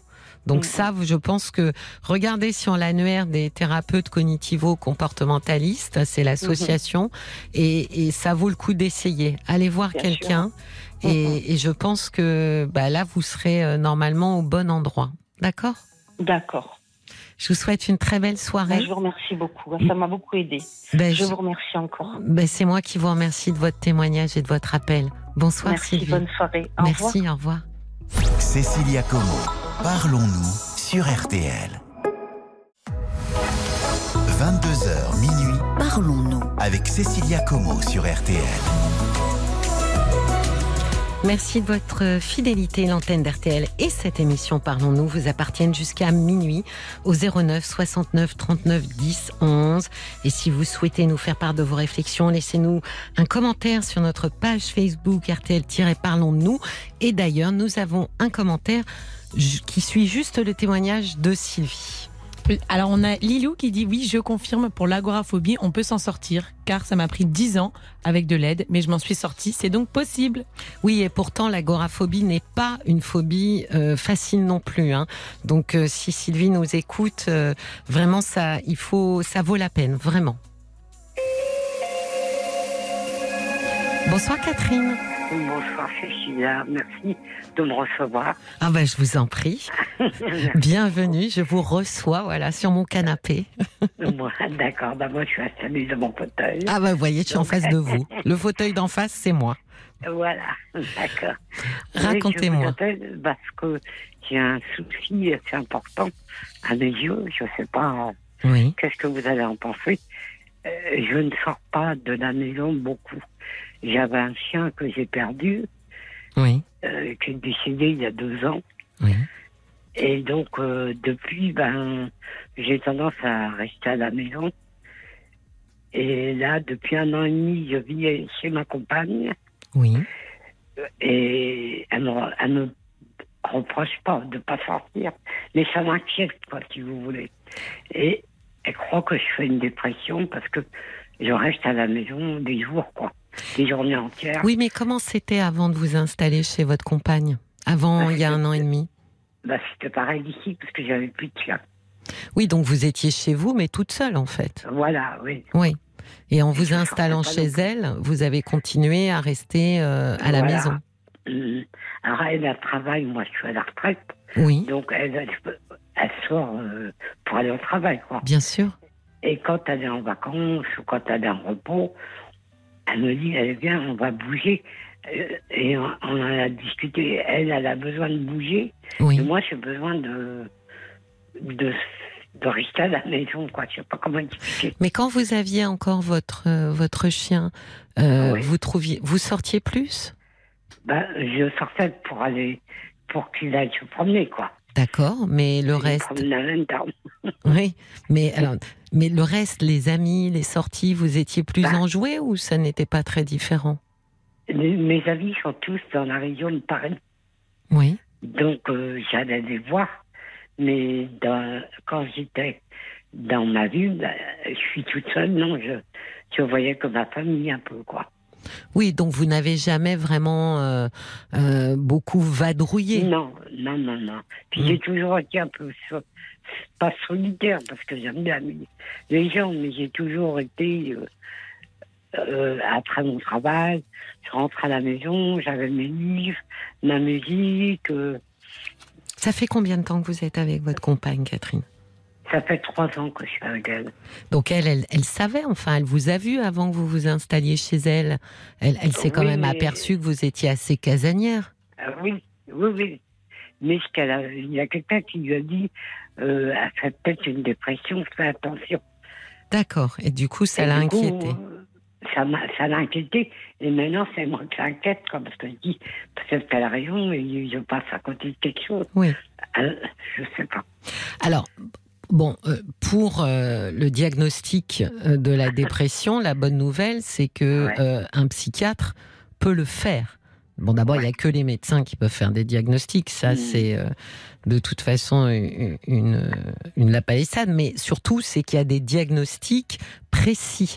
C'est-à-dire que le médecin va vous poser des questions, va dérouler un nombre de questions et en fonction de vos réponses pourra établir si oui ou non euh, vous souffrez d'une dépression légère, massive.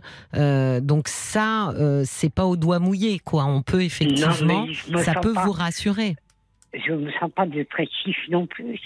non, mais là où on pourrait, d'abord, ça va vous, puisque puisque cet ami a réussi à la fois à inquiéter votre compagne et vous-même, ça va vous donner une réponse qui, dans tous les cas, sera de toute façon intéressante parce que le premier cas, Catherine, c'est vous n'êtes pas dépressive, bon ben très bien, vous avez une réponse d'un médecin, ou alors vous l'êtes effectivement un peu, et à ce moment-là, il peut proposer un traitement pour euh, ou une thérapie, ça dépend, euh, pour que euh, ça aille mieux. Donc dans les deux cas, de toute façon, vous avez rien à perdre. Donc ça, c'est la première chose. La deuxième chose, c'est que vous me disiez donc que vous êtes assez différente en mode de vie de manière assez, euh, comment dire, presque structurelle. C'est-à-dire que même avant, vous êtes plutôt casanière et votre compagne, elle, elle aime plutôt bouger, faire des choses. elle me dit qu'elle ne supporte pas de rester une journée chez elle à tourner, virer, ça, ah oui. pas, quoi. Alors que c'est tout l'inverse de vous. Euh, moi, ça je m'ennuie pas quand je suis toute bah oui. Euh, vous, vous pouvez rester une, une, journée chez vous sans problème. Hmm. Est-ce que ça lui, est-ce que au-delà de ça, depuis que vous êtes ensemble, ça lui pose, euh, ça lui pose un souci? Non, simplement, euh, elle euh, s'est posé la question, quoi, c'est tout. Mais ça lui pose pas un souci, parce que quand elle est là et qu'elle me dit bon ben là, on va sortir, je sors. Ah, bah vous, vous sortez quand même. Elle arrive à vous à vous entraîner un peu dehors. J'arrive pas à sortir toute seule, quoi. D'accord. Je me sens. Avant, je fumais, donc j'avais cette cigarette qui me donnait peut-être faussement, mais une prestance. Là, j'ai plus rien. une prestance pour, pour être euh, dehors? Oui, voilà, c'est ridicule. Vous voulez pas être dehors les mains vides? Voilà, je me sens ridicule de marcher euh, sans rien dans la rue et puis je sais pas, je. Mais alors pourquoi? Oui, mais peut-être. Oui, mais peut-être ce qui est compliqué, Catherine, c'est que vous, c'est compliqué de sortir sans savoir où on va. Peut-être qu'il vous faut un, un, but, enfin une, une destination, pas se promener pour se promener. Voilà, ouais peut-être que qu'il faudrait commencer par là, parce que avant de vous remettre euh, une cigarette dans les mains, ce qui, ce qui ah serait quand même un comble, hein, se remettre à fumer pour aller euh, faire un, peu d'exercice, ça serait quand même assez euh, paradoxal. Donc je pense que c'est peut-être ça le souci, c'est que vous n'avez peut-être nulle part de précis où aller. Voilà, oui. Donc, est-ce que, est-ce que vous êtes, euh, vous êtes à la retraite vous... Oui, oui, je suis à la retraite. Depuis combien de temps? Oh, Depuis quelques années, parce que j'avais fait une dépression il y a quelques années. Oui. Bon, maintenant, c'est passé. Oui. Mais, comment dirais-je, du coup, je suis à la retraite depuis une dizaine d'années, quoi. D'accord, mais ça veut dire que euh, vous faites quoi depuis une dizaine d'années? Ben, J'ai fait de la peinture. Oui. J'ai appris à peindre, à dessiner, oui. Euh, qu'est-ce que j'ai fait d'autre? Ouais, euh, j'écoute la musique, je lis beaucoup, euh, voilà. Mes journées, voilà. Oui, elles sont quand même bien remplies, vos journées. Oui. D'accord. Mais alors, qu'est-ce qui. Par contre, vous faites tout à l'intérieur? Voilà. Je, j'ai du mal. Quand je commence, là, j'ai fait des cours cette année pour apprendre à dessiner au fusain et à l'aquarelle. Oui. À pastel, plutôt. Oui. Eh ben, j'ai été au cours, mais euh, au bout de trois mois, j'ai arrêté. Pourquoi? Parce que je trouvais des prétextes en me disant Oh ben non, il fait froid, oh ben non, ceci, cela. Et j'ai C'est comme ça, perpétuellement, quoi. Ah bon, vous commencez et après vous arrêtez? Comment? Vous commencez quelque chose. Mais est-ce que vous aimiez ce que vous faisiez? Oui, mais je trouve que je suis que j'ai l'impression de n'y arrive pas. Ah bah, comme la... Catherine, vous pouvez pas y arriver si au bout de trois cours, vous partez. Euh, voilà. à moins d'être vraiment. Bah oui, à moins d'avoir un don exceptionnel inconnu que vous ignoriez et qui se révèle au bout de deux cours, euh, c'est compliqué. Donc, euh, je vous trouve un peu un peu dur. si ça marche pas du premier coup, du deuxième coup, vous vous démotivez? Voilà, ouais. Parce que je me dis, mais je suis nul, j'y arrive pas. Ça sert à rien, quoi. Voilà. Ah, ben oui, mais alors je comprends pas. Vous comprenez le concept, Catherine, quand vous prenez des cours, c'est pour apprendre. Oui. Mais pourtant, vous y arrivez. Bon, bah, vous savez pas dessiner, très bien, puisque vous êtes là pour apprendre. Et en fait, vous semblez surprise bah, de pas savoir dessiner. Bah oui. Je crois que j'ai été traumatisée par l'école, moi. Parce que à l'école, j'étais toujours au fond de la classe et on me disait que tu ne sauras jamais rien faire, donc euh, on s'occupe pas de toi, quoi. Oui. Ben oui, j'ai l'impression que vous avez, euh, vous voulez pas vous mettre en échec, alors vous vous mettez d'emblée en échec. Et je m'en vais avant qu'on me dise oh là oui. c'est pas bien. C'est ça, c'est exactement ça. Vous vous en allez avant qu'on se rende compte, en fait, que vous ne savez pas le faire. Voilà, ouais. Oui, mais. Oui, mais Catherine. oui, mais Catherine, vous n'êtes plus à l'école. Non, je sais, oui. Non, mais c'est important de se dire aujourd'hui, c'est pour moi. C'est pour moi et j'y vais. Euh, le, le, contexte dans lequel vous y allez est radicalement différent. Vous partez avec des gens qui, je suppose, sont là que pour le plaisir. Aucun ne veut être peintre ou. Euh, et donc, euh, personne euh, ne pourra dire si c'est si c'est moche ou si c'est beau, si c'est réussi ou si c'est raté. Mmh. C'est un peu comme si vous fonctionniez en pilote automatique. Non, mais vous avez une ah idée, comme vous avez dit, pour m'éviter d'entendre que j'y arrive pas ou je sais pas faire. Euh, je m'en vais avant même qu'on se rende compte en fait que je, que je ne sais pas faire. Ah ouais. Oui, c'est ça, oui. Mais c'est peut-être pour ça que vous restez chez vous, euh, Catherine. Oui, peut-être aussi, oui. J'ai peur de ce que peut dire l'autre. Ben oui. Puis le Covid n'a rien arrangé non plus, quoi. J'ai pris du poids pendant le Covid. Du coup, je suis mal dans ma peau. il y a des trucs, voilà quoi. Oui, mais alors, vous, en plus, bon, on a tous pris du poids hein, pendant le Covid, mais ce qui nous a fait prendre du poids au-delà de qu'on est tous devenus euh, pâtissiers ou cuisiniers, c'est qu'on n'a pas bougé. Et bah vous, vous ne bougez plus du tout, Catherine. Donc, vous voyez bien que là, à un moment donné, vous allez vous heurter à un mur. C'est-à-dire bah que soit vous allez euh, être obligé de vous priver euh, de, de, de, choses que vous aimez parce que vous ne bougez plus. Là, il faut vous remettre en fait à bouger. Ah Or, pour se remettre à bouger, il faut que vous puissiez soutenir le jugement des autres. D'accord. Parce que c'est ça là qui, qui vous pose problème, parce que j'imagine qu'il y a plein d'activités autres que vous pourriez faire. Oui, sûrement. Mais, je n'ose pas y aller parce que, je sais pas, il y a toujours quelque chose qui euh, Où j'y vais, et puis au bout de deux mois, trois mois, j'arrête. Ou j'y vais pas, en me disant ça ne sert à rien parce que je ne saurais pas faire. Voilà. Mais bien sûr que vous ne saurez pas faire. C'est normal. Si vous saviez faire, Catherine, je ne ferais pas. Ben, vous n'iriez pas prendre des cours. Là, oui, voilà, oui, oui. Donc, euh, il y a quelque chose, vous savez, c'est un petit peu de. c'est ça touche un peu cette notion-là de, de, perfectionnisme, c'est-à-dire d'exigence qui font que, comme je vise quelque chose de beaucoup trop élevé, que je ne vais pas atteindre, bon, bah, je vais pas le faire, en fait. Oui.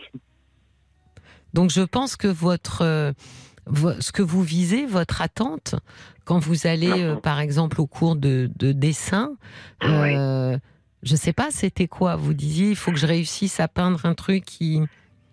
Euh, non, j'avais l'impression que les élèves avançaient pas mal, et puis moi, ce que je faisais, je trouvais ça pas terrible, quoi. Oui, mais Catherine, vous n'y allez pas pour exposer. Non, non, Vous y allez pas pour que les gens autour de vous, les élèves, comme vous dites, euh, viennent vous féliciter. Vous y alliez pour vous faire plaisir. Non, non. Mais euh, c'est moi qui en ai critique. Ben, absolument.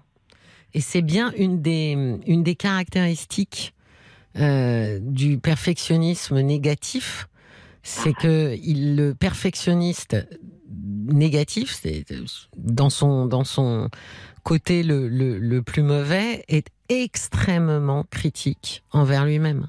Voilà, ouais. Voire désobligeant. Parce que vous voyez, vous parlez de, votre, vos dessins comme vraiment quelque chose euh, très moche, très raté. Euh, alors que je suis intimement persuadée que c'est pas vrai du tout. J'ai déjà eu des gens qui avaient le même discours que vous et quand ils montrent ce qu'ils font, on se dit mais mais c'est une blague.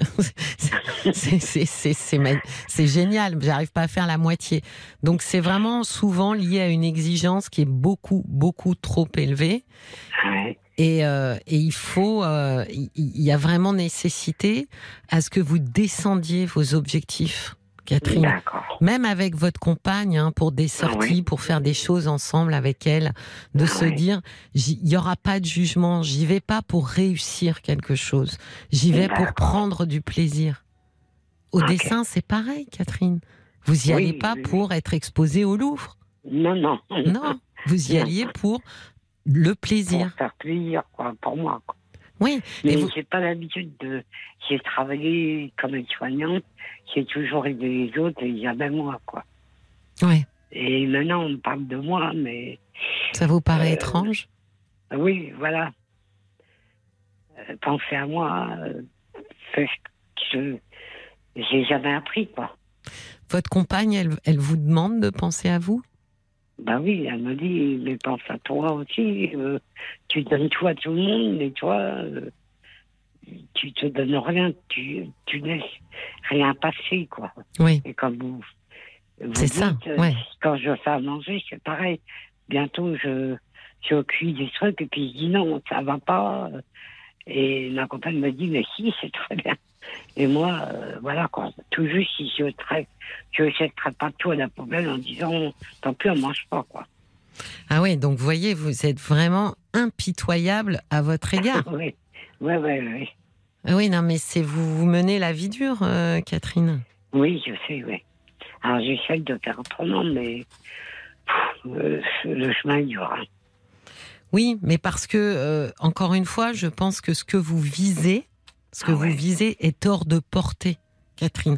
Donc vous ne pouvez que vous casser la figure euh, et être mécontente de vous et avant même euh, d'avoir obtenu le moindre la moindre gratification. C'est beaucoup trop élevé. Vous me dites je fais la cuisine. Voilà si c'est pas parfait on mange pas quoi. Oui. Vous vous rendez compte? C'est-à-dire qu'il n'y a pas droit à l'erreur. Vous allez au bah dessin c'est pareil. Mmh. et comment je peux y revenir en un psychiatre qui pourrait m'aider. Je pense que oui, déjà, je pense que euh, vous pourriez euh, prendre le temps. Déjà, ça va vous faire sortir, ce qui n'est pas une mauvaise chose, vous voyez, d'aller voir un thérapeute. Ça sera la sortie et qui peut-être pas besoin d'un psychiatre, peut-être un psychologue suffirait. le psychiatre plus pour le diagnostic, mais après, si vous avez un bon feeling avec le psychiatre, restez avec le psychiatre hein, pour faire votre psychothérapie. Quelqu'un qui vous vous sentez bien et euh, parler avec un thérapeute et franchement euh, euh, de regarder ce qui se fait. Il y a beaucoup d'ouvrages, de livres aujourd'hui qui parlent de ça. Catherine, qui parlent de cette exigence des perfectionnistes et qui donnent des clés pour justement s'en sortir. Parce qu'en fait c'est il y a une, une, expression que je trouve assez juste. Le perfectionniste est une corde qui en serre le cou. Oui. Vous voyez, c'est ça. Ben oui, c'est ça sert et on ne s'en défait pas. Donc, euh, je pense que c'est bien de vous atteler à ça. Au moins, si vous ne dessinez pas, euh, vous prendrez le temps de parler avec quelqu'un de ça. Regardez mm. des ouvrages qui parlent de ça, des perfectionnistes, et comment euh, essayer justement euh, de s'en, j'allais dire de s'en libérer, mais c'est un peu ça, puisque c'est l'idée d'une corde au cou, quoi. D'accord Oui, oui, D'accord. Ben, je, vous ben, je vous en prie, et puis n'hésitez pas à rappeler euh, quand il y aura Caroline pour dire justement et tenir les auditeurs informés. Ça serait intéressant de, parler de, votre chemin et de la progression. D'accord? D'accord. Ben, je vous souhaite une très belle soirée. Merci, à vous. Au revoir. Au revoir, Catherine. Cécilia Como, parlons-nous sur RTL. Je vais juste euh, répondre. Il y a eu une question sur Facebook sur l'exigence, effectivement, des perfectionnistes qui sont très exigeants avec eux-mêmes et qui le sont, oui, je confirme, aussi avec leur entourage, ce qui peut parfois être assez pénible et difficile. Voilà, il est l'heure de se séparer, de se retrouver demain. Merci à Achille, à Lilou, à Sylvie et à Catherine pour leur confiance et pour leur sincérité. À demain donc, à 22h. Je vous souhaite une très belle et paisible nuit.